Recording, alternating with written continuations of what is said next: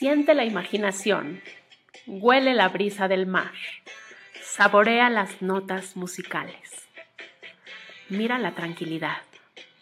Realidad alternativa, atravesando la pantalla para llegar a tus sentidos.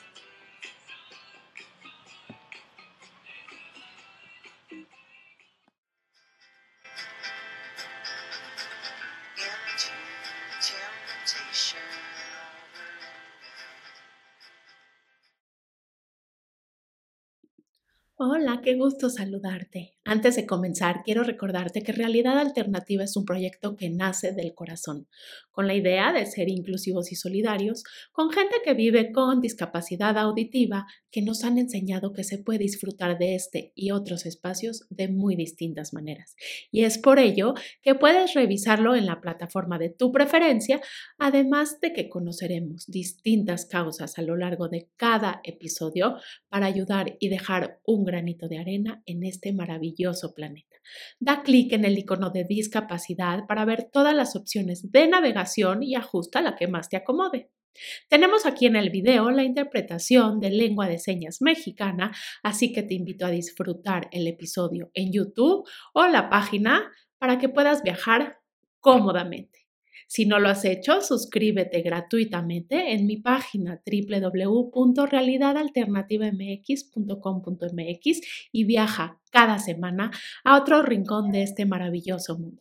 También te invito a suscribirte a mi canal de YouTube, pues ahí encontrarás otro tipo de contenido, sobre todo recetas de cocina, tips, ideas para viajar, ideas para comprar y mucho más. Este, lo vas a encontrar aquí abajo, te voy a dejar el link, pero lo puedes encontrar como realidad alternativa incluyente.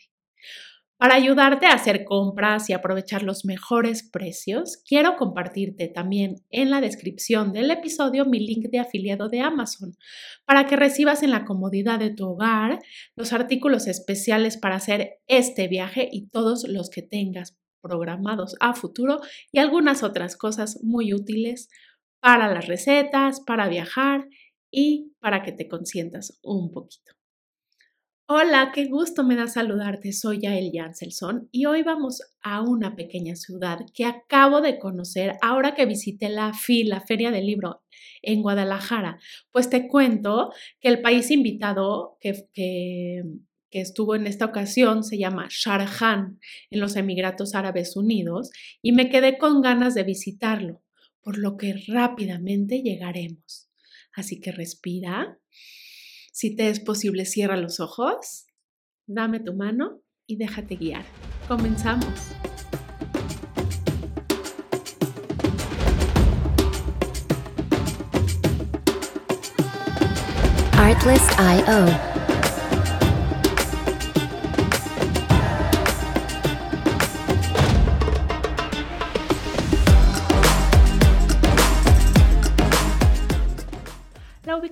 Estratégica de Sharjah y sus ricos recursos naturales han sido factores importantes en el desarrollo económico del Emirato. Sharjah tuvo el primer aeropuerto internacional del Golfo Arábigo, construido por los británicos en 1932, y el primer puerto de contenedores construido en 1976. Además de las actividades comerciales generales, tanto la pesca como la recolección de perlas han desempeñado un papel importante en la economía de Sharjah. Pero la industria perlera fue víctima de la fuerte competencia de las perlas cultivadas japonesas en el decenio de 1940 y perdió su importancia. El descubrimiento de petróleo en 1972 y el comienzo de la proliferación de gas natural en 1990 aportaron a Sharjah nuevas fuentes de ingresos, lo que permitió em-, al Emirato desarrollarse rápidamente hasta convertirse en el exitoso centro cultural y de negocios que es hoy en día. Es muy interesante saber que Sharjah se ha convertido en un potente centro cultural que alberga la zona libre Sharjah Publishing City, que proporciona un espacio especializado para que prosperen los negocios editoriales. Me encanta. La Casa de la Sabiduría, House of Wisdom, que ha redefinido la percepción de las bibliotecas y la ciudad universitaria, un complejo educativo de 15 kilómetros cuadrados con 22 institutos y una matrícula de más de 30.000 estudiantes por año. Esta apuesta por el conocimiento, la sabiduría, la alfabetización y la cultura por encima de todas las cosas, en palabras de Ahmed al-Ameri, presidente de la autoridad del libro de Sharhan, la ha valido los reconocimientos como capital cultural del mundo árabe desde 1998, capital de la cultura islámica por la UNESCO en, el 2014, perdón, y capital mundial del libro por la UNESCO en el 2019. Estas designaciones celebran el papel destacado de Sharjah no solo por el apoyo a las artes, sino también en la promoción del conocimiento y la apreciación de la historia, la arquitectura, la cultura tradicional y las raíces islámicas del Emirato. Y también te platico que conocimos, ahorita que te contaba que fuimos a la FIL de Guadalajara, conocimos a la fundadora y directora de Children's Publisher Kalimat Group. Así es como el Emirates Publishers Association, Bodur Al-Qasimi, es una mujer que está impulsando de manera muy importante la industria editorial femenina para empoderar con distintos programas y acciones a las niñas y jóvenes de la región. Me pareció que tiene un proyecto hermosísimo en donde le da cabida a las mujeres a alzar su voz, ¿no? Y, y que se plasme en libros. Bellísima.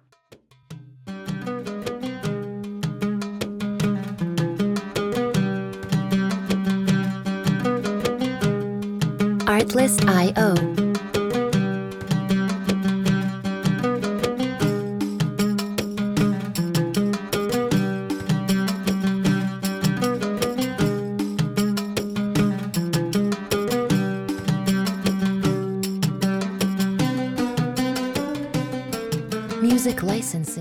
Bueno, pues entremos al Museo de Caligrafía de esta región de Sharjah, el cual fue inaugurado en el 2002. Mira cuántas hermosas obras de tela, madera y papel, también hay cerámica, creada por artistas locales y conocidos calígrafos internacionales que demuestran la complejidad de esta forma de arte y sus bases históricas. Nos platican que además de obras de su colección permanente y técnicas de caligrafía, el museo realiza exposiciones temporarias. Cada dos años, aparte, el museo es una de las sedes de la Bienal de Caligrafía de Sharjah, organizada por la Dirección de Arte del Departamento de Cultura e Información del Gobierno. El museo también organiza talleres y conferencias. Y veamos el edificio aquí eh, saliendo que se encuentra aquí a la izquierda, pues nos dicen que cuenta con estudios de calígrafos y podemos ver cómo trabajan y chance hasta tomar un curso. También se me antoja entrar al Museo de Arte. Este fue creado en 1995 por la Dirección de Arte del Departamento de Cultura e Información. Estuvo ubicado en Bait al-Sherkal hasta 1997. El nuevo edificio, totalmente dedicado a las bellas artes y a las actividades relacionadas con el mismo, fue construido pocos pasos de ahí e inaugurado el 9 de abril de 1997, justamente durante la tercera Bienal de Sharjah. Aquí podemos ver cómo el edificio principal y el otro posterior están interconectados por dos vías de paso. Este cuenta con 68 salas de diferentes dimensiones y una superficie total de unos 11.000 metros cuadrados. Muy interesante este lugar. Disfrutemos pues de colecciones permanentes y exposiciones temporales de artistas internacionales y árabes que han investigado la historia y la cultura de la región. Mira, está la exposición A Century in Flux, una selección de pinturas, esculturas y obras de arte modernista. El museo se utiliza regularmente como una de las sedes de la Bienal de Sharjah, ya te había dicho, y aquí la Asociación de Profesionales del Arte en los Emiratos Árabes Unidos, que fue establecida en 1980, tiene la sede y cuenta con delegaciones en Abu Dhabi, Ras Al Khaimah y Khor la Emirates Fine Art Society es miembro de la Asociación Árabe de Arte y la Asociación Internacional de Arte con sede en París, Francia. La misión que es muy interesante, es apoyar a sus miembros y promover la educación artística y la apreciación del arte, organizando exposiciones, incluyendo la exposición anual en el Museo de Arte de Sharjah, que hemos recorrido, así como talleres, seminarios y conferencias. La sede central con su patio y galería, mira, está abierta al público y acá hay unos workshops. Veamos si podemos tomar alguno, yo creo que sí.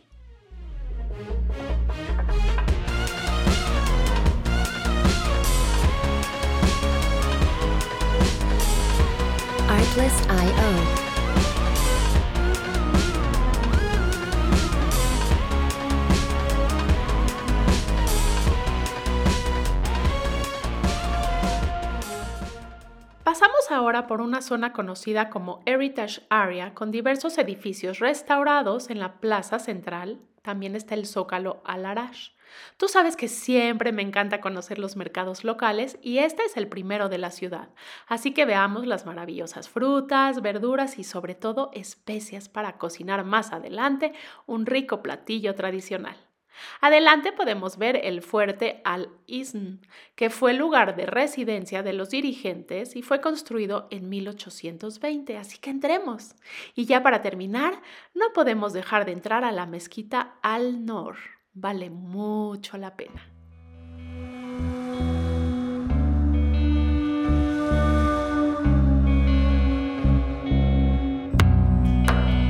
Artlist.io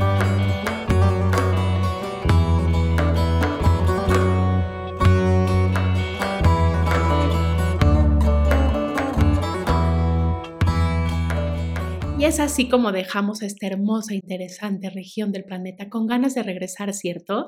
Viajaremos, como tú sabes, cada semana a otro rincón de este maravilloso mundo para conocer, disfrutar, volar con la imaginación. Te espero todos los viernes y te pido que si te gustó el, el contenido, por favor, compártelo con tu gente, con amigos, regálame un like, un review. Tus comentarios son muy importantes para ayudar a subir el ranking de este programa. Como sabes, Realidad Alternativa es un espacio único y diferente que crea comunidad. Hacemos la diferencia. Y como siempre te digo, al ayudar a otros, nos ayudamos principalmente a nosotros mismos. Así que si quieres conocer lo que hace Fundación Incluyeme en la inclusión laboral y social de personas que viven con discapacidad intelectual, ingresa al siguiente link www.incluyeme.org y si te mueve, te resuena, te interesa, revisa cómo puedes apoyar este interesante proyecto.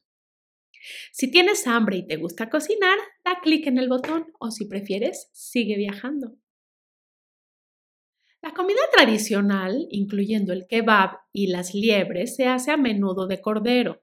Diversos platos de acompañamiento, incluyendo el arroz, el trigo cocinado especialmente, sirven como complemento. Kebab sigue siendo el tratamiento más popular y amado en esta región del planeta. Se puede degustar no solo en los restaurantes nacionales, sino también es uno de, eh, de, los platillos que se pueden comer muy constantemente en los puestos callejeros típicos aquí de Sharjah. El término kebab, sin especificar el tipo, se refiere a la forma de asar la carne a la parrilla. Es posible que el origen del nombre kebab venga de la palabra kababo, que quiere decir arder o carbonizar, según el idioma de los antiguos asirios que han vivido tradicionalmente en todo Irak, al noroeste de Siria, al noroeste de Irán y al sudoeste de Antolia. Y estos son los ingredientes. Estos son los ingredientes para el kebab. Una pierna de cordero de un kilo sin hueso, un pimiento verde y otro rojo cortados en cuadrados de 2 o 3 centímetros, medio kilogramo de cebollas medianas cortadas en cuartos, medio kilogramo de tomates maduros cortados en cuartos, media taza de aceite de oliva extra virgen, jugo de un limón, dos dientes de ajo majados, media taza de cilantro fresco picado, una pizca de cúrcuma, dos hojas de laurel, una cucharada sopera de ras el hanut, que es una especie típica que compramos aquí en el mercado que acabamos de visitar, sal y pimienta negra molida. Primero vamos a limpiar el cordero de la grasa y los nervios y cortarlo en dados de 4 centímetros. Mezclamos el aceite, el zumo de limón, el ajo, el cilantro, la cúrcuma, las hojas de laurel, el ras al hanut, la sal y la pimienta negra. Añadimos la carne y marinamos unas 12 horas en el refrigerador. Luego vamos a ensartar alternativamente los trozos de carne, pimiento, cebolla y tomate en estos pinchos preferentemente de metal, por si lo hacemos en barbacoa, o de madera si utilizamos la plancha. O si prefieres, solo usa los trozos sin pincharlos. Asamos sobre brasas de carbón dando la vuelta de vez en cuando y servimos con pampita, arroz blanco y una ensalada sencilla. Aparte de la carne de cordero, se, pueden hacer brochetas con carne de ternera, pollo, pavo o hígado. El ras el hanud que te decía es una mezcla de condimento tradicional de la región. Se puede encontrar fácilmente en tiendas de productos árabes, pero si no la encuentras, puedes mezclar por partes iguales pimienta blanca y negra molida, cúrcuma, cominos molidos, jengibre en polvo y una pizca de pimientón picante o paprika. Comparte la foto de tu platillo en el Facebook de Realidad Alternativa, que lo encuentras como podcast incluyente Realidad Alternativa, o en los comentarios de la página para conocer tus opiniones y sugerencias. Si no lo has hecho, suscríbete gratuitamente en la página www.realidadalternativamx.com.mx y en el canal de YouTube, que lo encuentras como Realidad Alternativa Incluyente. Y viaja cada semana a otro rincón de este maravilloso mundo. Gracias por viajar conmigo. Hasta la próxima semana. Te comparto unos links de afiliado de Amazon para que consigas cosas imprescindibles para este interesante viaje y los que planees hacer a futuro. Quiero agradecer a Fabiola Ruiz Bedoya, nuestra intérprete de lengua de señas mexicana, y a todo su equipo de colaboradores, así como un agradecimiento muy muy especial a Mercedes Obregón, directora del Instituto Pedagógico para Problemas del Lenguaje IPLIAP. Gracias por sumarse a este proyecto y a todos ustedes por hacerlo posible. Hasta la próxima.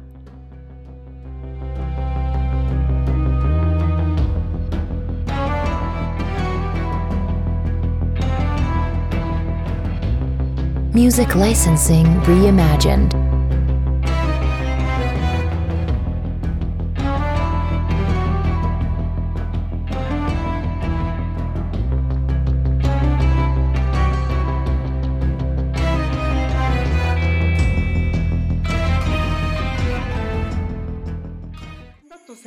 Que atraviesan la pantalla. Realidad alternativa. Mucho más que un simple podcast.